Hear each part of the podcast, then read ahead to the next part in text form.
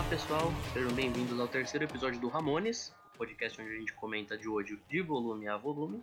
Eu tô aqui com o Gabriel Guerreiro, do site Quadro Quadro, Vigilância Sanitária e do Mãe do Luffy. Muito, muitos projetos. É, olá, pessoas. Conseguimos terminar o primeiro de hoje já. Olha aí. Isso significa que o Matheus vai ter que fazer outra capa pro podcast. Rapidão, eu só vou mudar a cor. E estou aqui com o Kay, também do Quadro Quadro. Fala aí, cara. E do quadro quadro, e do quadro quadro. Eu tenho poucos projetos. Tá certíssimo você. Às vezes no Vida Cassete, mas isso aí é. Às vezes. É verdade. O membro fantasma. Então vamos lá, último volume de Phantom Blood. Conseguimos fechar Phantom Blood contra a expectativa de ninguém, porque Phantom Blood foi só três volumes rápidos. né? É, se a E- gente não terminasse Phantom Blood, a gente falhou muito na vida. De fato. A gente ainda tem o Battle Tennessee que também é curto, dá pra gente falhar aí. É. Mas Olha não vamos, não vamos. Não vamos, não vamos. Talvez a gente fale Starlight Crusades, talvez. Não, Vamos- a gente, a gente vai até Jojo Olion porque já vai ter acabado quando a gente chegar lá. Se pá, vai ter parte 9. Mas por hora estamos na parte 1, mais especificamente começo do terceiro Jojonion da parte 1, ou quarto volume, que começa de onde a gente parou no último, no último episódio, que é na luta dos do Bruford e do Tarkus. Mais Isso. especificamente, ele vai começar com a luta do Bruford e o Jonathan. Sim, que- eu queria, Vai, pode falar. eu queria dizer que eu confundi os dois a minha vida inteira. Eu achava que o Tarkus era o Bruford e o Bruford era o Tarkus. eles têm cara, né, de um do outro. Porque Bruford é um nome mais agressivo, digamos assim. Uhum. Bruford, E o outro é só Tarkus. Tarkus. Ah, não, quando você fala Brunford, eu imagino um cara gigante. Mas o cara gigante é o Tarkus. Na verdade, o cara gigante é o Cassius, mas tudo bem. É. Mas. Ele é muito Cassius. Essa luta dos dois, eu vou dizer que na minha cabeça ela sempre foi muito maior. Esse trecho, na real, na minha cabeça, ele sempre foi muito grande e ele de fato é. Mas eu achei que ele era metade Bruford e metade Tarkus. Na verdade, ele é tipo 30% Bruford e 70% Tarkus. E o que, que vocês Ah, é. acham especificamente da luta do Bruford? Eu, eu, eu, eu gosto em partes. Eu gosto do, do momento do. Eu vou nadar pra baixo, yes! E aí tem, tem ar lá embaixo e eu viro o Sonic chupando ar quando tá tocando musiquinha. Isso Mas é isso, não tem, não tem muito, assim, na luta do, do Bruford. Mas ela é melhor que a que vem depois. É, Obviamente. eu. Eu até gosto um pouco dessa luta. Eu não acho nada excepcional. Mas. Dinâmica do cabelo. é, legalzinha. Mas eu já tinha visto antes essa dinâmica do cabelo dele. E. Uhum. Acho que a única coisa que eu tenho a comentar mesmo é que a primeira vez que eu tinha lido, eu fiquei muito confuso quando ele tinha colocado o P no Luck pra ficar Pluck. Você achou que era Pô. Duck? Não, é porque eu não tinha associado Pluck com coragem. Eu tava achando, que, como assim? Puxão? Arrancar? Como? Aí depois eu fui no dicionário que tava treinando muito. Eu, ah, coragem. Eu acho essa luta um pouco confusa e um pouco estranha por alguns motivos. tá? Primeiro, ele vai. O Araki. Esse volume ele foi um volume cheio de flashbacks. Cheio de flashbacks. Sim. Tem flashback até de personagens que. Por quê? Pelo amor de Deus, eles aparecem um capítulo e tem flashback. Mas é, ele conta um pequeno. Uma pequena passagem da vida do Bruford e do Tarkus. Que eles foram os únicos. é, na verdade, um dos, uns dos únicos que conseguiram passar pelo bagulho dos 77 anéis. né? E aqui ele dá a entender de que o Bruford ele já usava o cabelo da maneira como ele usa. E depois ele fala que quando ele vira zumbi, que ele dá vez Sim. no cabelo. Sim. Ele, ele, ele faz um retcon num espaço de quatro capítulos. Sim. um espaço de um capítulo, na real.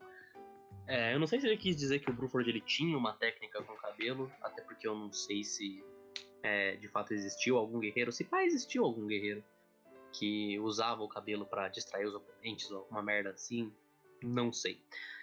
Mas eu achei isso curioso, eu achei muito curioso, muito engraçado na real, uma cena onde o Jonathan tá falando: Ah, toda essa ira do guerreiro Bruford que eu estudei na escola, ele está vindo pra cima de mim com a intenção de matar. Só achei um fatinho curioso. Esse guerreiro Bruford que eu aprendi na escola. Tirando isso, de fato, é uma luta bem padrão. É, outra luta que o Jonathan vai ganhar o inimigo na base da honra. Meu Deus, olha como esse homem é maravilhoso e honrado. Eu gosto do final dela. Acho um bom momento mangá brega dos anos 80. O Plunk? Ou ele chorando no campo de flores? Tudo que vem antes. O Jonathan parado lá. E aí ele vai dar a espadada nele, mas o Jonathan permanece parado. E ele, nossa, ele permaneceu parado porque ele sabia que eu não ia continuar. Ele é um grande guerreiro. Uma, Toma minha uma coisa que eu acho muito, muito bizarra nessa luta é. Os outros dois, que eles ficam encarando o Tarkus e o Tarkus encarando eles, parece que vai acontecer uma coisa e não acontece nada. Sim. Eu queria dizer que alguns, a- alguns quadros o Jonathan tava muito parecendo Queixeiro. Mais do que antes. Ah, nossa, Inclusive- principalmente isso aí depois, quando ele ganha o poder do nosso querido cadáver. Sim, sim, não. Quando ele ganha vira o poder. 200% Queixeiro. Quando ele perde a camisa, ele fica um pra um Queixeiro. Sim. Só que bem mais exagerado. Porque. Araki. Mas é, é uma luta que dura dois capítulos e meio. Ela não é uma luta muito mirabolante, ela não é uma luta. Ela é bem direta e bem rápida até. Que é exatamente o contrário da próxima luta, que é a luta contra o Tarkus. Que não uma é luta- rápida, mas não é muito mirabolante, não. É só muito É- grande. Ela é uma luta de várias etapas, na real. Eles começam tretando lá no, no topo do monte, e aí aparece Cara, um esse- molequinho. E Esse aí... começo no topo do monte já é muito confuso a geografia do que, que tá acontecendo aonde. Porque do nada aparecem uns dois caras, e aí tá da onde eu tô. Aí aparece o Tacos e pega esses dois caras, mas ele não tava tretando com os outros ali atrás, 15 segundos atrás. E aí Sim. é tudo muito confuso. Sim. Alguns pequenos momentos que eu gosto nessa parte, que primeiro, o Araki, como a gente já mencionou nos outros dois episódios, ele tá um açougueiro de muita qualidade. Então o Tarkus Isso ele sim. pega os caras e ele torce o corpo dos caras e bebe o sangue, porque ele tá completamente consumido pela ira e pelo ódio e ele odeia o mundo. Cara, eu vou confessar que quando ele tava torcendo os corpos, apagou na minha cabeça o que acontecia logo em seguida. Eu achei que ele não ia beber o sangue. Eu achei que ele ia transformar eles em uma espécie de bola e tacar nos caras. Que seria maravilhoso. Seria maravilhoso e seria muito crível pra Jojo. Seria. Mas isso aí é o tipo Cavaleiros do Zodíaco Next Dimension, cara. Mas. Logo em seguida a gente tem uma cena maravilhosa, que é a asa delta de folhas. Que eles fazem uma folha gigante. Sim, em formato de folhas. Eu acho muito engraçado como o Ramon é qualquer coisa na parte 1, cara. Sim. Sim. O Araki ele não tinha ideia do que era o Ramon, ele só. Ah, o que, que ele faz? Ah! Não Ué. sei. É Ele usa o poder do só pra muitas coisas. É isso aí. É estranho porque o Ramon ele é simultaneamente qualquer coisa, mas nesse volume principalmente, o Araki coloca muitas regras no Ramon. Muitas regras. O Ramon ele tem que ser transferido a partir de um dos polos do corpo, então ele tem que ser transferido da ponta da mão ou da ponta do pé. O Ramon ele não atinge coisas é, que não sejam vivas. Mas ao mesmo tempo também dá pra juntar e fazer uma asa delta de folha. É legal. Eu não vou reclamar disso. Entre a asa delta de folha e o e eles chegarem de fato na prisão, começa toda essa questão do flashback do ZPL. É o primeiro de dois que vai ter nessa nesse Sim. trecho final. Que é ele subindo na montanha, indo treinar, e aí ele ouve a profecia. Que. Desnecessário, né? Porra! É, pô. Qual, qual é a surpresa que ele vai morrer depois que tem um flashback dizendo você vai morrer? Pois é, ele, ele, o Araki ele gosta muito de acabar fazendo uns foreshadowings meio óbvios. Demais. E, tipo, há pouquíssimos momentos antes do personagem morrer. E eu acho muito bizarro que não é como se esse flashback tivesse acrescentado qualquer coisa. Ele só acontece e te diz, ó, esse personagem vai morrer, tá? E tá. Sei lá, agora eu sei que o poder dele veio do Tibete, mas eu já sabia disso. Eu, eu, eu vi o monge chefe. Foi- Essa foi ah, o que, que a gente ganhou com esse, com esse Eu flashback. acho que talvez você acrescentaria alguma coisa se você colocasse esse flashback durante a morte dele depois, porque iria fazer um. Ah, tá, ele aceitou a morte dele já há muito tempo. É, tá bom. Aí você ia ter alguma coisa do seu personagem, mas teria um pingo de surpresa quando acontecesse. Eu preferiria que fosse o segundo flashback. O segundo flashback ele entra em mais detalhes de o que, que vai acontecer. Esse aqui é realmente, ele chegou no Tibete, ele treinou, e aí o monge falou, ó, é, eu posso ver o seu futuro, se você continuar esse treinamento, você vai morrer. No futuro. Se você não continuar esse treinamento, você vai ser imortal. Pois É, é. então, é, é meio que essa impressão que dá.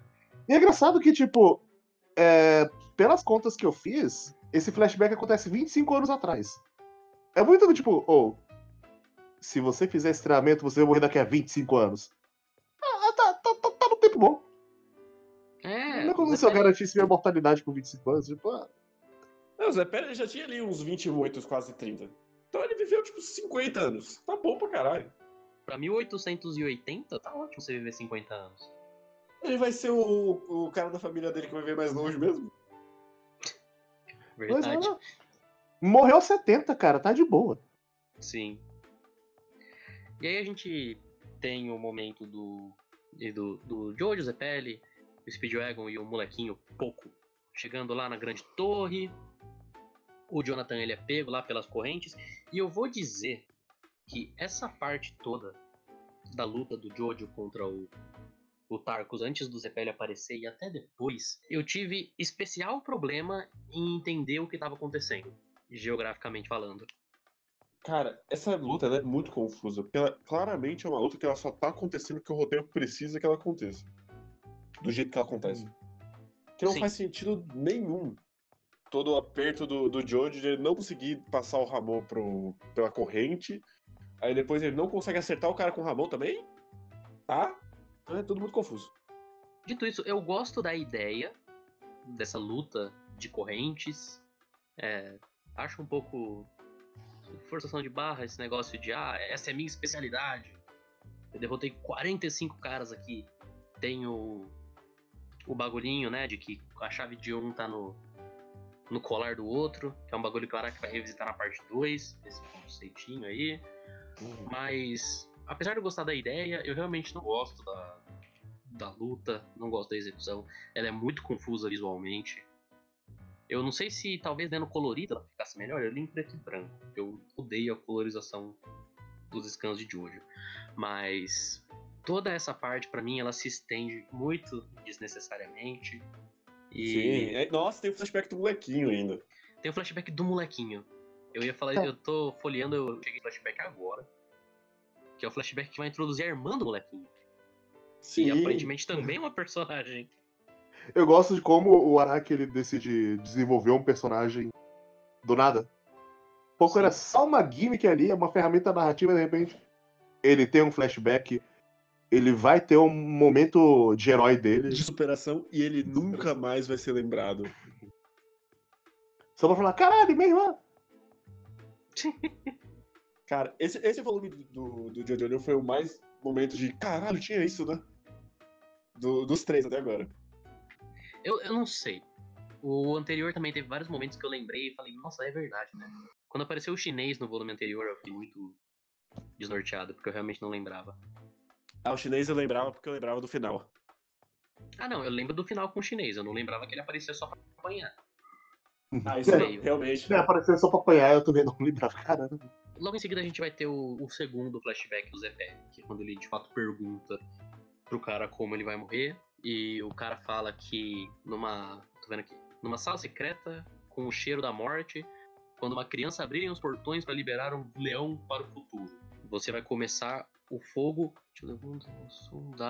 Você vai morrer uma morte muito dolorosa.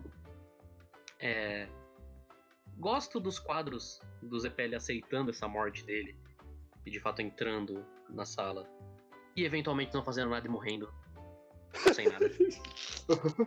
Porque é basicamente isso.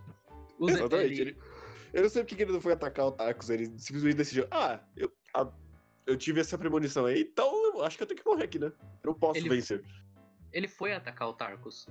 Só que aí o Tarkus pulou e prendeu ele nas correntes. De alguma forma.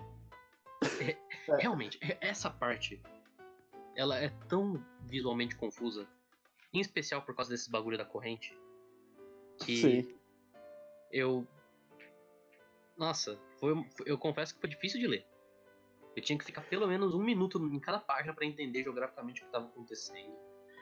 E pegar todo o. É que o, o- o- a essa altura o Araki ainda não era tão decidido, tão resolvido consigo mesmo enquanto artista. Então fica foda criar uma, uma dinâmica com uma sala meio escura, com corrente pra um lado, corrente pro outro.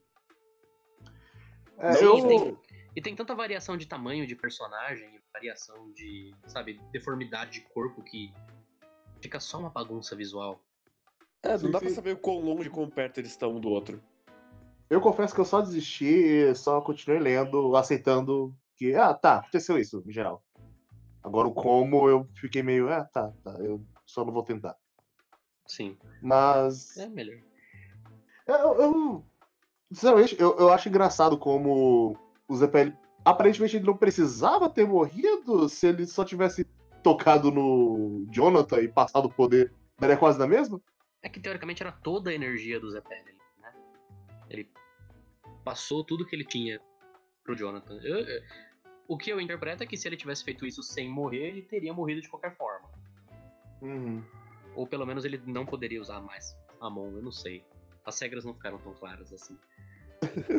É. eu não sei, eu só, eu só vi ele cortado pela metade se, se arrastando pra passar os, pro, pro, pro Jojo. Sim. É, Um grande momento. Inclu- Ele sendo cortado é maravilhoso. Dito isso. É maravilhoso, se bem que quando eu vi essa página, e eu estou vendo ela aqui agora, eu só não consegui entender onde estava a perna esquerda dele. ah, sei lá. Mas isso, isso é um pequeno nitpick. Mas Aliás, é uma página de fato muito boa. Eu só tô lembrando agora que eu gosto do fato de a gente estar gravando isso aqui quando a parte 5 tá nos seus momentos finais, porque eles meio que bateram no mesmo tema, meio que se querer, sobre aceitar o seu destino. De Eu- forma eu- não, eu de não forma não acho tão que- profunda. Eu não Mas- acho que o- a parte 5 é isso. Mas são similares, são temas É similares. que eu acho que destino é um, é um tema meio genérico em Jojo, nas oito partes, assim. Não, sim. Se você considerar, tipo, a ideia de Jojo como um todo, que é uma família que tudo vai acontecer com os integrantes dessa família, pois eles são desta família, é um, um tema de destino que meio que serve como guarda-chuva de tudo que acontece em Jojo, meio que como uma justificativa para a história existir como ela existe. Mas é, aqui é um tema mais, de fato, pelo menos nesse trecho da parte 1 e na parte 5, que é o tema central, mas aqui é um é mais direto essa discussão. Discussão, né? Uma- uma- esse questionamento. É, é um questionamento que ele nunca aprofunda muito, muito, mas ele sempre dá uma piscadelinha, tanto na parte 1 quanto na 5. Sim, e é interessante. Apesar do ZPL ser bem 45 do segundo tempo, é interessante. É, uma coisa que incomoda é o ZPL ele foi um inútil até agora, então você não, não sente o peso de meu Deus, e agora? Como é que eles vão fazer sem o ZPL? Porque ele não venceu ninguém, o Jojo venceu todos os inimigos até aqui. Sim. Tá, ele ganhou um power-up. É que ele podia tudo. vencer. Só que ele falou: não, não, bate nele aí. Sem derrubar a taça. Beleza? Isso é uma coisa que talvez seja um tendão de Aquiles do fato da parte 1 ser muito rápida. Porque as coisas só vão acontecendo, você não tem tempo de, por exemplo, desenvolver o ZPL. Não desenvolver como personagem, mas assim, construir a importância dele pra gente sentir o momento que ele morre. É, diria que sim. Principalmente porque vão ter outros personagens que vão morrer daqui quatro capítulos que são ainda piores do que o ZPL. Sim, porque eles vêm do nada e vão do nada no espaço de quatro capítulos. São quatro Sim. capítulos que poderiam ter sido gastos avançando a história. Mas o ZPL cai com metade do corpo no chão, não morreu ainda. Ele, claro que não. ele dá lá o power-up pro Jojo. Sim, aí tem a maravilhosa página do Jojo cortando o braço do, do Taurus. Tarkus. Como se fosse um salamão. Sim, isso é maravilhoso. O Jonathan, o Araki, eu não sei o que, que deu nele, mas ele. As expressões do Jonathan a partir daqui, elas são tão, sabe, fortes. Você sente assim a intensidade no, no olhar dele sempre. Cara, Essa é a parte tava- também que ele rasga a roupa e fica muito quentinho. Ele ficou querendo que eu chegue. Cara, só faltava falar, você alcançou sua tristeza profunda real. E ele começar a bater enquanto lacrimejava. É que agora ele já passou pra- pela aprovação, ele é um herói de verdade. Inclusive ganhou a espada da Dama do Lago, que era um homem gostoso, mas era a Dama do Lago. Pois é. O que eu gosto muito dessa. especificamente dessa página do, do braço do Tarko sendo cortado é que a onomatopeia e todo o trabalho que o Araki faz pra gente de fato ver da esquerda pra direita todo o movimento. A gente não vê, tipo, geral assim, a gente vê o movimento. Tudo bem que é um mangá estático, mas a gente consegue perceber exatamente o que aconteceu quase que visualizando exatamente como foi passando do- da ponta do braço até o finalzinho. Uhum. O que é um grande contraste com todo o resto da luta. Sim, é o único momento de clareza. Inclusive, o próprio Tarkus morrendo na última página, onde o Jonathan dá dois socão nele, não fica muito claro o que aconteceu. Tem a página dele dando dois socão e o Tarkus voando e derretendo. E é isso. E aí a gente sai e o Zepelli ainda tá vivo, Sim. de cabelo branco dessa vez. Por quê? Que acabou o Ramon, agora ele envelheceu. Sim. E eu gosto que ele tá vivo só pra falar, Jonathan, vira homem. Não chore. E passar o chapéu pro nosso querido, né? Não se esqueça. É verdade. É verdade. Speedwagon, Ganha o upgrade dele. O upgrade estilístico dele. É todo o upgrade que ele vai receber na vida, sim. além do monetário.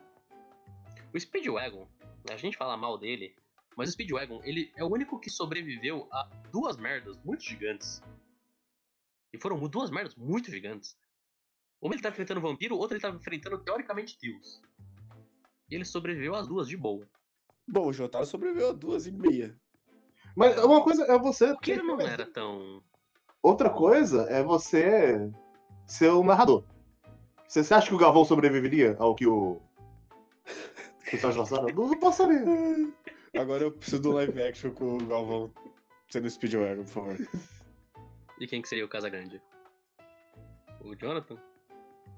Ah, Não, tinha que ser tipo o Thiago Leifert podia ser o, o É Jonathan. verdade, é verdade. Caralho, que horror. Casa Grande podia ser o Zé Peri.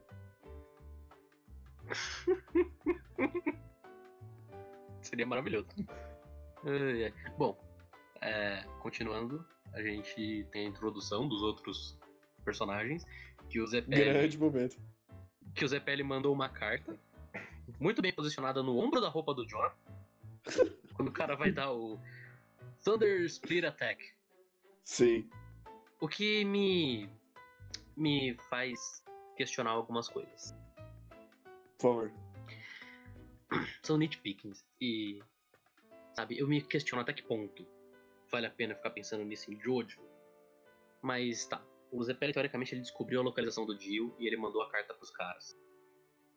Ele não poderia ter esperado os caras chegarem, porque aparentemente os caras estavam perto, chegaram muito rápido. Mas aí ele não ia morrer. Porra, ele tem que cumprir a profecia. Mas, cara, imagina se ele chegasse lá e o Zé Pérez estivesse vivo. Aí chegava mais ele. Porra, velho, vacilão. Não é Te verdade, falei ia que você ia morrer. climão. Cara, ó a falta de climão, cara. O cara fala, ô, você vai morrer. Então, sou, sou teu mestre. Você vai morrer daqui a 25 anos. Passa 25 anos e você tá vivo? Não pode, É, cara. porra. Já pensou? O mestre ia ter que matar ele pra cumprir a profecia. Ele ainda ia ter chance. Porra, eles iam enfrentar o Dio, caralho. Não, mas o, o Leão Branco, cara, a criança tinha que puxar o negócio É. no. É, você queria que a criança passasse em outro buraco escuro só pra ele poder morrer de novo. Eu gosto de que o Zé Pérez, teoricamente, ele tava 25 anos aquilo na cabeça. Aí ele finalmente vê uma criança puxando o negócio. Ele. Opa! Aquela criança! Aqui no Leão Branco! Ah, Caralho, mano, puta, é agora, né? Ele até tentou evitar. Mas você chegou e falou, não, não, Speedwagon, não, não, não deixa o moleque passar aí não, meu. O moleque vai morrer, você vai deixar ele morrer? Porra, bicho. Filha da putagem, né? Aí a criança foi, ele só deve ter pensado, puta, É agora, fodeu. caralho. E eu Eu nem pergunto- falei pro meu filho.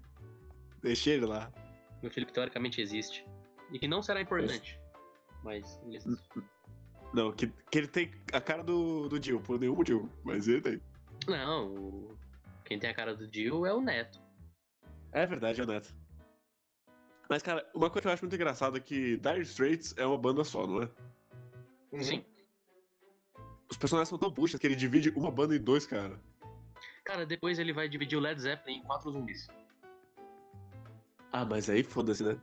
São quatro zumbis que morrem exatamente no momento que eles aparecem. Sim. O que me leva a ver? Será que o Araki gosta de todas as bandas que ele referencia? Ou será que, tipo, ele não gosta de Led Zeppelin? Porque todos os EPs morrem.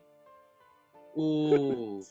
Esses zumbis buchas aí, que são os quatro, eles morrem na hora. Então será que o Araki chega e fala, puta, mano, Led Zeppelin, puta banda merda, vou fazer uns personagens aqui que vão tudo ser um bucha do caralho. Assim, eu acho Caralho. que ele tava pensando, "Ô, vou colocar esses inimigos aqui, vai ser muito. dano." Aí ele tava escrevendo ele. Ah, mudei de ideia. Mas já coloquei o nome, né? É isso aí. Cara, eu acho muito engraçado quando, quando cara, os quatro zumbis do teto eles começam a se apresentar. E aí eles morrem Sim. na página seguinte. É realmente só pra ter a referenciazinha. E pro fã de música falar, caralho, mano, é o Led Zeppelin. Eu sou esse trouxa. Pô. Eu, não- eu não sabia que era Led Zeppelin, até você me dizer. Sério? Eu não gosto de Led Zeppelin. Caralho, errado demais, bicho. Mas, eu- eu fico me perguntando como seria o, o japonês dos anos 80 olhando as referências musicais ocidentais. Cara, metal nos anos 80, ele era relativamente famoso no Japão. E essas bandas mais hair metal, assim. O Japão, ele era um, um país que ele sempre teve uma relação meio, meio próxima com música barulhenta. E isso se deu muito por causa desse boom do metal nos anos 70. É, inclusive eu tô esperando a hora que vai ter o Jojo que chama Angra. Porque o Angra faz sucesso no Japão, pô. Seria bem da hora. Eu ainda Seria- quero o stand Betrayer Moon, no momento. A gente teve Spice Girl. A gente pode ter qualquer coisa. A gente teve California King Bad Chan. Verdade. Depois disso, tudo vale. Eu ainda É. quero Moon Betrayer, eu quero Deja Vu. Não, o personagem tem que chamar de Javu. E o stand tem que chamar DJ Juninho Portugal. Eu acho que vocês estão indo um pouco longe demais. Nunca se sabe. A mente do Araki sempre pode surpreender. Sim. Imagina se ele viaja pro Brasil pra fazer a parte 9. Aí... Seria maravilhoso. Seria incrível. Jojo brasileiro. Já tá Jojo aí, já teve, já teve o Jobim. Teve o Jobim, pode tudo. Voltando a Jojo. é, esse capítulo que introduz os caras, ele é completamente relevante até as últimas páginas, que é quando ele troca pro Dio. Tem uma página dupla muito bonita do Dio Numa cadeira numa cadeira, porque ele é muito satânico. maravilhosa. E aí a gente tem um momento que eu sempre. eu nunca me lembro. Eu me lembrava claramente desse momento. Eu ainda fiquei chocado quando ele aconteceu. Porque o Joe ele é tão filho da puta, mas tão filho da puta, que fica a mulher falando: Não, por favor, o meu bebê não. Faz o que você quiser comigo, mas não meu bebê. E o Dio, tudo bem, não vou fazer nada com seu bebê. E o Araki, esse homem maravilhoso. Ele desenha uma página da mãe zumbi arrancando a cabeça do bebê. Que é simplesmente maravilhosa. Eu gosto muito porque eu, eu tô em dia com a parte 9 e no último capítulo ele afogou o bebê numa, numa poça d'água. Esse, é- esse é o Araki. Cara, eu era pensou, como eu faço um personagem ser filho da puta? Que recurso narrativo eu uso? Já sei, eu vou fazer a mãe cachorro. dele. Já queimou cachorro, já chutou cachorro. Inclusive, Já, o Araki fez, gosta já de pegou cachorro, arrancou a cabeça deles, colocou pessoas. Grande momento também. cavalo, já fez um gato comendo cachorro. Aí falou, cara, chega de pet. É hora de a gente matar bebê. Louco. Cara, como, como eu amo o Dio da parte 1. Ele é simplesmente maravilhoso. Cara, o Dio da parte 3 é a minha maior decepção com a parte 3, cara. Ele não ser nem Ele- metade do Dio da parte 1. Eu ainda gosto do Dio da parte 3, mas incomparável. incomparável. É que o dia da parte 3 mal é mal um personagem, né? Ele só. Ué, o Dio ele é mais uma figura. Tanto pra nós leitores quanto para pro pros personagens. Ele é uma, uma entidade, não é exatamente uma pessoa barra vampiro. Então por isso, por isso, por isso é tão triste. Podia ter mais do Jill sentado na cadeirinha dele. Matando pessoas. Sim. Sendo filho da puta gratuitamente. Claro. Ele é filho da puta gratuitamente. Ele fica voltando o Polnareff, só de zoa. Não é o nível de filha da putagem Cara. que ele faz aqui, mas é uma pequena filha da putagenzinha ali. Uhum. Aí a gente tem o Dio com a irmã do moleque. Sim, grande momento que ele decide dar um motivo de escolha pra ela. Porque ela é uma personagem com nome. Sim, Nenhum outro motivo. de jeito nenhum. Pois É. é. é, eu te transformo uma escrava vampira pra você ser minha novinha pra sempre, ou você vai morrer cruelmente por outra pessoa. E aí? O que, que você quer, mina? Aí ela responde com um tapa na cara dele. Grande momento. Essa parte aqui também tem os, os cachorros com cabeça humana. Sim, muito bonitos. Sim. E aí aparece outra coisa que eu falei, caralho, tinha isso, né? Que é o cara com as cabeças cheias de cobra. Não, não, não. Antes disso, o Jonathan joga uma bigorna na cabeça dele. Ah, sim. Eu que não. é... momento do leitor. Eu consegui ouvir o barulhinho da bigorna caindo na cabeça do coiote. Cara, o Araki. Nossa. Um homem, um homem sem limitações. Ele é uma, uma arma a ser temida. Sim. O Araki na parte 1, ele é simplesmente o melhor autor que tem. Hum, pode ser útil. E ele carrega a bigorna com ele. Ele sobe o castelo com uma bigorna nas costas. O que? Completamente plausível. Fico triste que não vimos essa imagem. Pois é. Aí quando ele viu aquela cena, pô, vai ser útil mesmo. E tacou a bigorna. Caralho, mano, esse é meu momento. Ele só joga a bigorna. Carreguei esses 40 quilos de ferro aqui por 3 quilômetros pra agora. Ah, aí lutinha com o cara da cobra. Qualquer coisa. Hum, Qualquer coisa.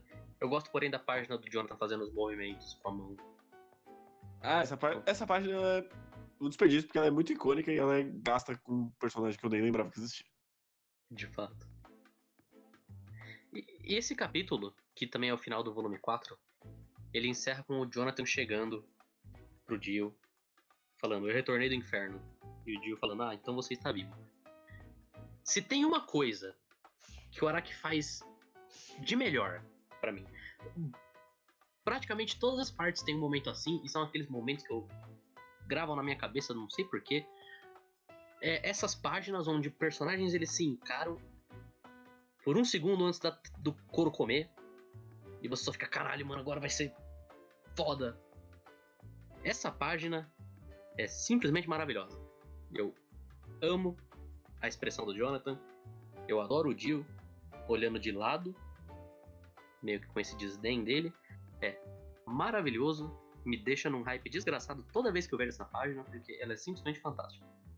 E o Araki, se tem uma coisa que ele nunca desaprendeu a fazer, foi essas páginas de hype antes da luta final. Às vezes eles aprenderam a luta final, mas o hype antes não. Ah, não, as páginas antes não. É aquela página, por exemplo, do. que virou meme do Jotaro com o Dio. Do, dos dois atravessando a rua. Uhum. A parte 4 tem uma dessa também que é simplesmente maravilhosa. Sim, sim. Normalmente as capas também do personagem principal contra o vilão final são muito boas. As capas de volume, você disse? Aham, As... Eu não sei se são capas de volume ou se são do capítulo, mas eu vejo umas artes lá com o Jotaro encarando o Dio, o Josuke com o Kira. Eu, eu- sempre acho muito bonitas essas artes. Essas duas são capas de volume sim. É que eu realmente não lembro das outras. Capa de Jojo eu não. con- confesso que eu não lembro tanto. Mas são de fato muito bonitas. E também deixa um hype desgraçado. E aí, volume final, que começa com o capítulo Thunder Cross Split Attack. Bom nome. Que. eu, não sei, ruim, meu Deus.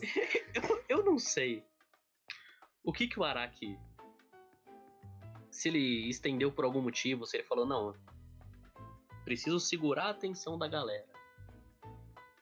Ele Cara, literalmente Ele apresentou o o- ataque, ele precisa abusar o ataque. usa no zumbi whatever. Cara, eu gosto muito que funciona basicamente. O Jotaro tem um discurso dele de. O Não. É, o Jonathan. O Jonathan ele tem um discurso dele falando, cara. Eu, eu, sei que isso não é uma coisa honrosa, eu sei que é, é desrespeitoso, mas eu vou falar meus sentimentos pra você porque eu quero vingança, Jill. Eu quero vingança. Aparece o Dire. Ô, ô, é, eu quero uma me vingar segurada. também. Dá uma segurada aqui, Ele eu que vou vingar. um quadro dele lembrando que ele era amigo do, do ZPL. Não é nem um quadro, é tipo um- uma partezinha de cima do quadro dele do Zepelli fazendo um o fuck yeah do Schwarzenegger com Carl Redders no Predador. E é isso, cara. É, pô, tu, tu matou meu brother. Eu lembrei dele agora. Foda-se sua vingança de toda a família. Eu vou me vingar aqui. Que, que, que é pessoal, cara? Antes disso, eu gosto do discurso do Dio falando que tipo, não, né, percebi que eu não te matei até agora porque eu não queria te matar. Querendo ou não, a gente cresceu juntos e eu meio que tenho respeito por você. Mas agora já era, cara. Agora Eu matei só, já- você, só o seu pai e o seu cachorro. Você eu não queria matar. Porque é. Os caras são irmãos, mais que brothers, irmãos. O que vai reverberar também no final. Sim. Nos três últimos capítulos. Mas é, aí tem o. a porra do Thunder Cross Split Attack. a técnica perfeita de ataque e defesa. Eu gosto muito da, da- do quadro com o Speedwagon falando: Ah, o Jonathan ele não foi com toda a força, ele não tinha cruzado os braços. ah, bom demais, meu Deus. Gosto muito da página do Dio quebrando o cara. Eu gosto porque eu- a gente, já tinha, a gente sabia que o, o Dio tinha o poder de gelo. Não foi nem uma, revelação. Foi só, ah, eu tô aqui, né? Congelei esse otário. Sim. Aí ele explode, ele cai no, no- na roseira e cospe uma rosa no, no olho do Dio. Ele, Ramon. sem a cabeça. Só a cabeça que continua Só a cabeça. Só a ele cabeça. Ele continua usando o Ramon, que é uma técnica que você precisa respirar pra usar, mas. Ele, ele- ele tinha um pouquinho de ar no cérebro dele. Guardado Sim. para esse momento. sim, é. agora faz todo sentido. E a cabeça quebra depois. tipo, pela metade. Muito bom. E aí, finalmente, Jonathan e Jill. Não, cara, antes tem o, tem o, o Straits dando um golpe nos zumbis de whatever. Tá, tem um, go- um os três dando um golpe nos zumbis whatever. A gente lembra Não que o são Stray- zumbis whatever. São, São o os Page, o. Jones, o Plant e o Bona. É que, cara, eu gosto muito que o Straits é um personagem que ele nem fala na parte 1 e ele é relevante na parte 2 depois. Não, ele só fala: Oi, eu sou o Straits. O Dari se apresenta totalmente ele. E eu sou o Straits. Aí depois ele dá uma porrada zumbizando. É. É porque ele precisava fazer essa conexão na parte 2, né? Tinha que ser alguém que o, Jonathan, que o Joseph conhecia. Mas a gente comenta disso no próximo volume. É verdade. Que agora a gente tem a, a luta contra o Dio. Uma boa luta, inclusive. É uma boa luta. Gosto. Ah, boa ela, luta. não, ela não se estende muito. Ainda assim, ela é uma luta cheia de viradas milaborantes. Milaborantes? Mirabolantes. Mirabolantes. Mirabolantes. E. No geral, muito boa. Eu gosto muito. O Araki ele tá bem açougueiro nessa luta também. O... A página do Jonathan cortando o braço do Dio. Maravilhosa. Eu gosto do Jonathan jogando as rosas no Dio também. Eu não entendo como ele fez isso, mas ele fez. E é muito bom. E... Eu gosto dele tacando fogo nos braços pra, pra dar um soco no Dio. Maravilhoso. Na real, eu gosto mais do dele cortando o Jill ao meio e o Jill depois ajustando, assim, ajeitando a Cara, pra ficar tudo ok. é uma cena icônica e eu adoro essa cena porque quanto mais eu vejo ela, mais galhofa e maravilhosa fica.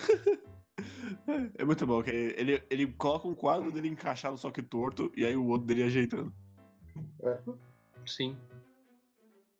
Eu gosto também, porque o Araki ele constrói tanto o Dio como é algo que você realmente não consegue bater nesse cara. Se você dá um murro nele, ele congela. Se você dá um chute nele, ele congela. Ele tava literalmente com a artéria do Jojo ali na mão. Esse fica, meu, ah, acabou. Esse maluco é simplesmente imortal. Eu confesso que eu não me lembrava do resultado da luta. Eu me lembrava que Eu o lembrava. perdia. Mas eu não me lembrava como que acontecia. Eu não lembrava, por exemplo, da espada pegando fogo. Que também é um bom momento. Socou no meio do peito, maravilhoso. Explodindo. O Jonathan ele gosta muito de usar fogo contra o Gil. É a segunda vez que ele faz isso. É porque é o calor humano contra o. O Dio usa gelo, o Jonathan usa fogo. Porque um é frio e o outro é quente. Meio que Tipo literalmente. Fartail. Caralho, guerreiro. O Natsu e o Gray, olha aí. Já sabe de onde veio. Com certeza. Inclusive, eu gosto muito, agora, já que a gente tá terminando a parte 1 aqui, eu gosto muito que Kimetsu no Yaiba é basicamente a parte 1, só que no Japão. Agora eu fiquei interessado em ler Kimetsu no Yaba. É que eles basicamente eles usam o Ramon, assim. Eu li Kimetsu no Yaiba. Eu achei ele Naruto no Japão, na real. Naruto no Japão, Naruto. Naruto no Japão é Naruto. Não, Naruto é em Konoha. Ah, entendi. Não são, não são nazistas se você não falar a palavra. Exatamente. Mas. É, é aqui que a gente vai ser introduzido também ao laser do olho do Dio. Sim. Grande Que eu técnica que ele usa outra vez e só. Na parte 3 ele usa. Usa? Não. Usa, não? Não. Olha, ele tem um golpe com laser nos olhos do jogo de luta de Jojo, da parte Então, 3. é Então, por, isso, ele é por isso que eu tô. É por isso que eu tô. Me tentando, tentando me lembrar se ele usa. Não lembro dele usar, não. Bom, de qualquer forma. Eu Tem que apresentar muito. o ataque Sim, antes de usar antes pra valer. de- Porque o Araki, nessas. Nessa parte 1, ele fez bastante disso. Ele introduziu em um capítulo, daqui a dois capítulos ele vai dar o payoff. Como a gente viu o perigo que é o Araki enrolando, eu não vou reclamar. Mas eu gosto muito das páginas do Jill explodindo. São dois quadrozinhos ali em cima dele virando pó. Muito bons. O... Eu não me lembrava do chinês pegando a cabeça dele. Eu E gosto do monólogo dele com aquilo de. Pô, meu corpo já era, mas peraí. Cortei minha cabeça, o chinês pegou. Sim. Qual, qual que era o plano do Dio se o chinês não pegasse? Ele ia ficar com a cabeça ali e ia chegar o sol e ia matar ele. Belo plano. É, aquilo fica lá com. com- Sei lá. Ah, Ele ia morrer de qualquer jeito. O que mais dava chance dele sobreviver era ele cortar a cabeça. E esperar o chinês pegar. E esperar o chinês pegar. Ô, chinês, que bom que você fez o trabalho. Porque teoricamente ele ainda tinha controle sobre o. Ele não tinha morrido ainda. Mas eu confesso que isso enfraquece um pouco no final. Porque pra mim, realmente. Ele, o Dio só chegava lá no barco. Ver aqui essa parte dele já com a cabeça cortada diluiu um pouco o impacto. Apesar de eu já ter lido e eu não. Eu só ter esquecido mesmo. É, se fosse do nada, seria bem mais interessante. Dito isso, depois tem, a- tem uma parte que eu gosto muito, que é a reportagem de. contando o que aconteceu. E eu, eu gosto muito dessa vibe de, de, de lenda urbana e terror, assim. Muito bacana. É bem legal. E aí ninguém sabe por quê, mas tinha cara aí, eles estavam queimando umas roupas e quebrando um bagulho de pedra. Sim. O Speedwagon. Que inclusive, é. Vocês falaram que era inútil, mas ele quebrou a, a máscara. Ele poderia ter usado essa marreta pra bater em zumbis. Ele Mas. só comprou essa marreta depois. Ah, sim. Ele.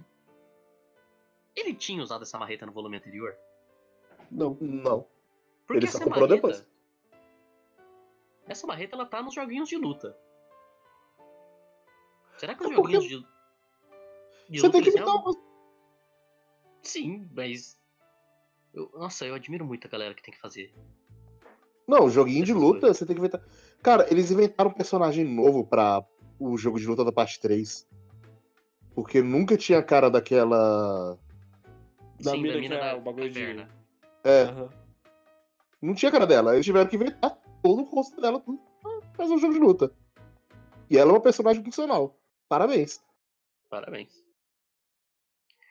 É, e o negócio do Jill dilui bastante o impacto, porque nesse mesmo capítulo tem já o Jonathan casando com a Irina e eles indo pro barco e tem a cena lá com o caixão. Ele termina com Sim, quando ele, fala, quando ele falou, eu ri dentro do, do, do caixão. Que é uma galhofa, parabéns. muito bom. A gente tem a piadinha do, queria que do Jonathan que, ah, eu sou muito alto. Aí o Jonathan vai lá e bate a cabeça. Essa é depois. É, esse é o começo do capítulo seguinte. Que eu confesso que eu também queria um pouco mais de clima de normalidade. Eu sinto muito que esse final ele foi tão coisa acontecendo atrás de coisa que parece que esse negócio no navio é só mais uma coisa acontecendo, ao invés de uma quebra de paz assim. É, ele, ele podia ter ter. feito um, um capítulo inteiro pro. pro casamento, por exemplo, assim, pra dar aquela respirada. Sim. É sabe? tão coisa atrás de coisa que os títulos do capítulo não mudam. Ainda é Ice, Jill e Jonathan, parte 5.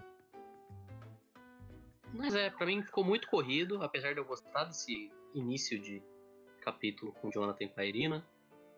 O Jonathan, grande cavalheiro, induzindo a menina ao alcoolismo.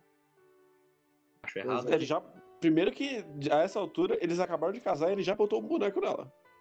Ah, mas é. Já botou um boneco. ah, mas. Boa de mel, tá permitido. É, é, cara, Foi pô. depois do casamento, cara. Será? Lembra? Ou será que lembra eles que- casaram porque ele botou o boneco? Não sei. Lembra que esse aí era o moleque que fumava cachimbo quando era criança. Pois é. Mas, gente, o que você acha que eles fazem na lua de mel? Joga dedonha? Sim. A lua de mel vai começar agora. É, cara, você tem que fazer o aquecimento. Maldito homem honrado. Não tão honrado assim. Lu- lu- Lua de mel, ela começa depois que você sai da igreja. Direto no carro da igreja e a festa, você já dá uma rapidinha ali. Saiu da igreja já tá valendo tudo. Agora Jesus autorizou, eu posso fazer a festa. Guerreiro, o cara teve Oi. que treinar com um inglês estranho. O cara teve que lutar contra zumbi de 1500. O cara teve que matar o próprio irmão. O que, que você acha que ele tava pensando quando ele viu a menina de novo?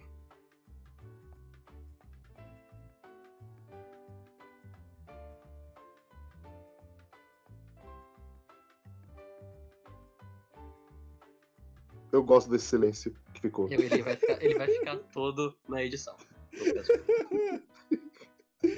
Pior que eu não consegui pensar em nenhuma outra piada. Pra mandar rápido. Mas. É, e aí começa o filme de terror. Sim. Mais, mais manjado impossível. Da invasão zumbi dentro do, do barquinho. dentro do navio. Que eu acho bem da hora, pelo menos. O, o Araki ele faz muito bem essas, esses set pieces de horror. Eu gosto da página da Irina, por exemplo, com todas as mãos atrás dela.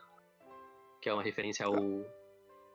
É, esqueci o nome do filme agora, é do Polanski. É, enfim. E. De novo, o chinês. Eu odeio esse personagem. Pelo menos acabou.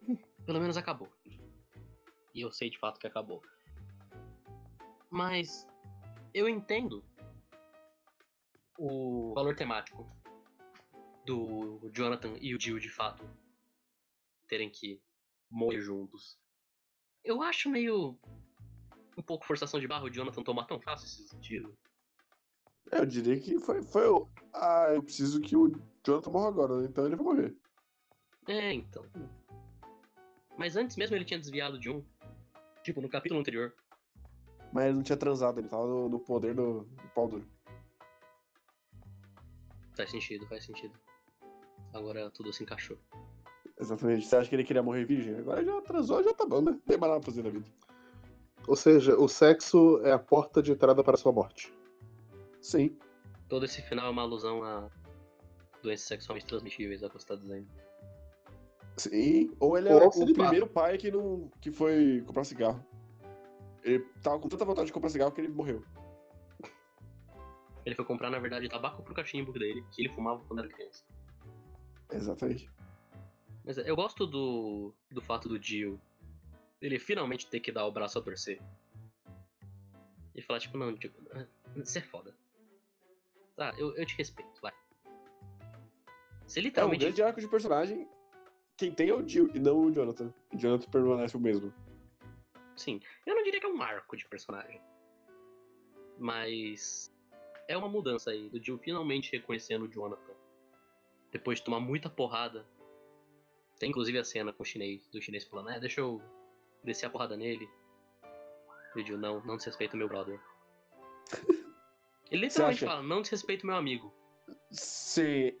É, só ele que é fodão o suficiente pra me fazer ficar só uma cabeça no Jal. Não, não desrespeite. Mesmo porque é meu corpo. Por favor, não destrua o meu corpo. Eu preciso do meu corpo. Sim. No meio disso tudo tem uma página que eu gosto muito, que é um zumbi tacando uma boia num cara e a cabeça do cara explodindo. É porque o Araki ele contou e ele percebeu que tinha feito 20 páginas sem nenhum gore. Ele pensou, hum, tá, tá na hora, né? Tá, tá na hora. Tem, tem, tem, tem que ter bizarro aqui. E eu gosto também do momento em que o chinês vai arrancar a cabeça do Jonathan e ele faz dois painéis é, com cores invertidas pra mostrar realmente o movimento fluindo no Jonathan e que tipo é realmente assim a última vez, não tem mais como. Eu, Esse eu foi... acho muito, muito bizarro que o, o último ataque do, do Jonathan ele gasta no, no chinês. É, foi o. É, isso, isso de fato. Isso é meio foda. Mas ele não gastou só no chinês, ele gastou pra explodir o, o navio, colocando o Sim. chinês na barra. Mas, sim, de fato, foi. No chinês isso foi meio foda. E aí, acabou, né? Ele, manda o Irina, por favor, leva essa outra criança aqui. Você vai cuidar de duas crianças enquanto o pai vai embora aqui. É isso, boa sorte. Adeus. Ele morre abraçado no homem dele, que é o, que é o Jill. É, não, antes disso tem o Dio pendurando a- uma cabecinha no, no teto, com o cabelo dele. Aí ele pula no Jonathan e o Jonathan dá uma esfaqueada embaixo pra impedir que ele enforque ele. E é isso. Aí eles. O barco explode, eles morrem. Tem aquela página super icônica da morte do Jonathan com o Dio. E essa toda essa parte do Dio implorando pro Jonathan pra deixar ficar com o corpo dele, mas o Jonathan já está morto. Galerinha na nuvem, lá no céu. Sim, que é tradição de Jojo. Tem que ter a galerinha na nuvem. Eu. Esse final, especificamente essa parte da morte do Jonathan, é, tem Jojos pra caralho. Oito, especificamente, até agora. E mais Sim. de 100 volumes. 120 e tantos volumes. Essa página e esse final do Phantom Blood, não exatamente os capítulos finais, mas esse esse final, final mesmo, eu sempre tive ele como pelo menos uma parte top 5 assim para mim, de momentos de Jojo. Eu gosto muito. Tematicamente, eu acho emocionante, eu acho a página muito bonita. Eu só realmente assim, pra mim é fechou perfeitinho do jeito que tinha que ter fechado. É, eu di- diria que fechou perfeitinho. Eu, eu não sei se boto num- numa posição tão alta assim, mas eu gosto muito que ele estabelece a tensão de, a partir de agora, o protagonista pode morrer. E mesmo que ele basicamente não mate quase mais nenhum protagonista na própria parte do protagonista, é uma sensação que você carrega pelo resto de hoje inteiro, assim. Uhum. Na verdade, cara, eu gosto que as mortes do Araki, por mais que tenha muitos imprevisíveis, você consegue encaixar Jojo na trupe. Todo mundo pode morrer? Sim, o Araki ele estabeleceu isso. E isso na verdade flutua de parte em parte, né? Tem partes onde todo mundo pode morrer, tem partes onde você sabe que ninguém vai morrer exatamente. Mas isso é um bagulho que parabéns pra ele. E a maioria das mortes, apesar de talvez elas não tenham tanto peso na parte em si, mas o Araki sabe fazer morte. Ele faz muito bem. Tem poucas mortes que eu consigo olhar e falar, puta, essa morte foi um pouco zoada. Na maioria das vezes, assim, são umas mortes que realmente são impactantes no momento. Uhum. E é isso. É isso. Esse aí, da parte 1. Acabamos Phantom Blood, termina com a Irina no barco, com dois bebês. Que é um bagulho que você me confundiu também, porque eu nunca. Só depois de uma releitura que eu fui ver que ela de fato tinha. tava com outro filho dentro dela. Mas, no geral, assim, vocês acham de Phantom Blood agora, depois de uma releitura? Ah, eu gosto bem mais do que eu tinha lembrado. Eu, eu, eu gosto de Phantom Blood, eu gosto principalmente por ela ser enxuta, bem enxuta e bem direto ao ponto. Mas não entra nas minhas partes favoritas mesmo assim. assim. Não é tipo, nossa, porra, Jojo é Phantom Blood, hein? É, é o começo. Cheio dos seus tropeços de um autor tão experiente assim.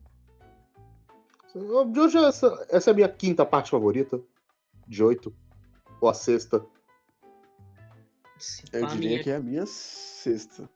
Se pá, minha. Minha sexta. Eu coloco ela acima do Stardust Crusaders e do Ventório, só. Eu não sei.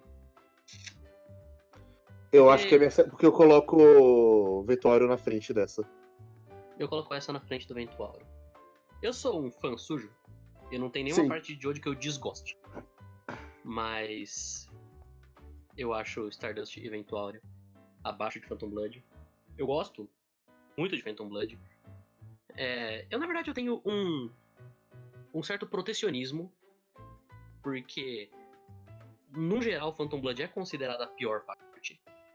Assim, muita gente fala que ah, é uma parte que você pode pular, ou ah, você tem que passar pelo Phantom Blood pra chegar no bom. Eu sempre achei Phantom Blood muito bom.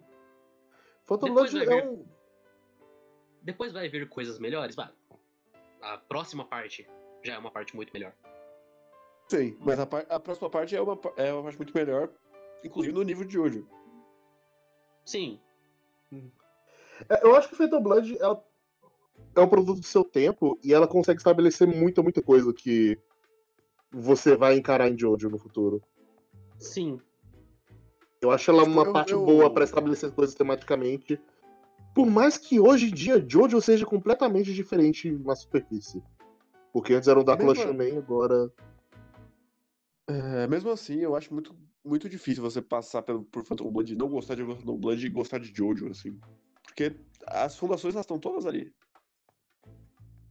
Então, as fundações elas estão todas ali, mas elas estão dentro de uma história que é teoricamente simples, que é, sabe, o Phantom Blood, quando você começa a, de fato, analisar ele e pegar toda essa discussão de bem contra o mal e de contrastes entre Jonathan e Jill, aí ele começa a ficar um pouco mais interessante. Quando você pega em um nível mais superficial, de fato ele não tem nada de muito extravagante ou nada de muito, é, digamos assim, incrível na superfície. Porque, sabe, não tem tantos personagens cativantes assim. Tem Jonathan e Jill. Só. Ah, mas tá aí pegando um parceiro de, de época. Cavaleiros do Zodíaco. Tem zero personagens cativantes. Ah, mas Cavaleiros do Zodíaco é um outro bagulho. É uma outra discussão completamente diferente. Sim, mas é, a questão é que tem que pensar nele como algo do, da metade dos anos 80 e não tentar comparar com o que vem depois, que bebe dele. Eu sempre acho meio confuso quando as pessoas fazem isso. Sim. Mas é que tem que ver também que, por exemplo, muita gente pegou o Phantom Blood no anime. E por mais que as pessoas saibam que o mangá foi dos anos 80 e ele tem esse charme, teoricamente o anime, ele, o mangá ele deixa muito mais claro essa ambientação. Ambientação não, essa. O período histórico do Jojo. O lugar no tempo dele ali, final dos anos 80. Mas é, eu acho que ele sofre muito por conta do Battle Tendency, que teoricamente também é dessa época, e também é muito similar em questão de é, vibe, digamos assim, ao Phantom Blood. E é melhor. Bem melhor. Mas é, relendo ele. eu gostei ainda mais. Eu já gostava, gostei ainda mais. E. Sei lá, eu só fico muito triste que as pessoas descartem ele tão fácil assim. Eu achei ele tão coeso, tão fechadinho. Ele tem as barrigas dele, ele tem os excessos dele, ele tem os tropeços de, de autor novato, como o Guerreiro falou, do Araki.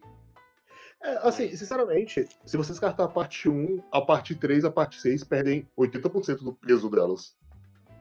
Isso, sem dúvida. Mas aí também é uma questão. Quem lê Jojo pra pensar nesse arco geral que se fecha na parte 6? Não s- ah, não sei. Eu não sei. Eu, não, eu não, não convivo muito com o fandom, ainda bem, porque o fandom de Jojo é o fandom de Jojo. Então eu não sei como as pessoas se comportam. Eu lembro que muita gente não ligava muito e quando as coisas fechavam, elas só desgostavam, mas. Pelo menos eu gosto, pra mim, boa parte do impacto de coisas que acontecem na 6 e o impacto de 80% da parte 3 é o fato do Jill existir e a gente conhecer o Jill da parte 1. Sim. Apesar de que gosto do Dio da parte 3, gosto muito da parte 6, gosto desse impacto. Esse final da parte 1 sempre me dá essa impressão de que o Dio não tinha que ter voltado. De Eu que esse tinha que concordo. ser o, o final dos dois e pronto. É, talvez o fosse melhor se o Jill tivesse um legado de ah não, ele fez outras coisas ali antes de. Ele fez o Jordan. O Jordan ser o vilão da parte 3. Porra. Mas sei lá, é, acho que até na parte 2 eles citam coisas de que, ah não, é, teve um dedinho do Jill nisso aqui. Na parte 2, ela, ela começa por causa da parte 1. Sim, sim, mas é, assim. é porque eu Mas- lembro que o Cars. Eu devo estar ficando louco, mas eu lembro que o Cars cita alguma coisa sobre. Não, você está ficando louco. É, o Carlos não tinha como ter conhecimento do Dio. Sim. Mas é, eu me engano, o Joseph, no- ele só é o personagem que ele é por causa dos problemas da parte 1. É, mesmo em questões superficiais, por exemplo, o Straits ele só virou vampiro porque ele tava lá no confronto final contra o Dio. Ele ficou triste porque o Daire morreu sem ele. Ele ficou só meia banda. Pois é, cara. O que que é um straight sem o Dire? Parece aquela música do avião sem asa. Ah, sou eu, sei assim, você. Do sem Claudinho. Bochecha. Exatamente.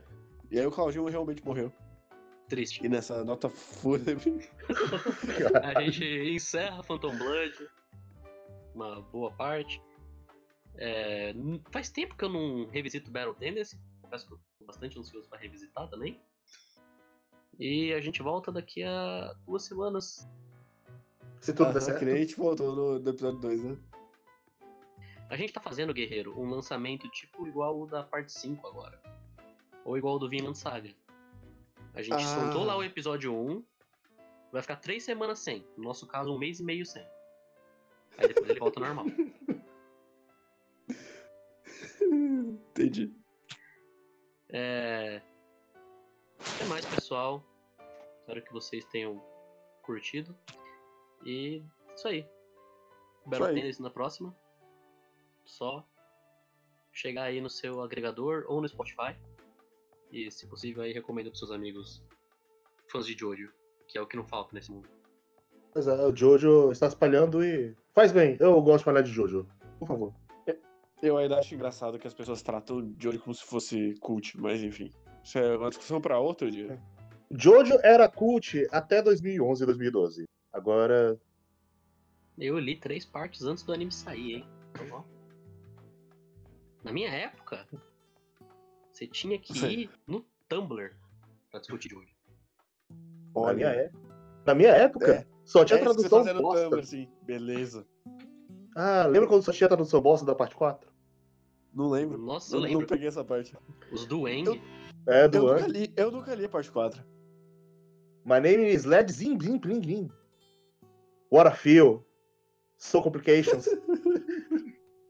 É, meu. I am the fucking strong. uh-huh.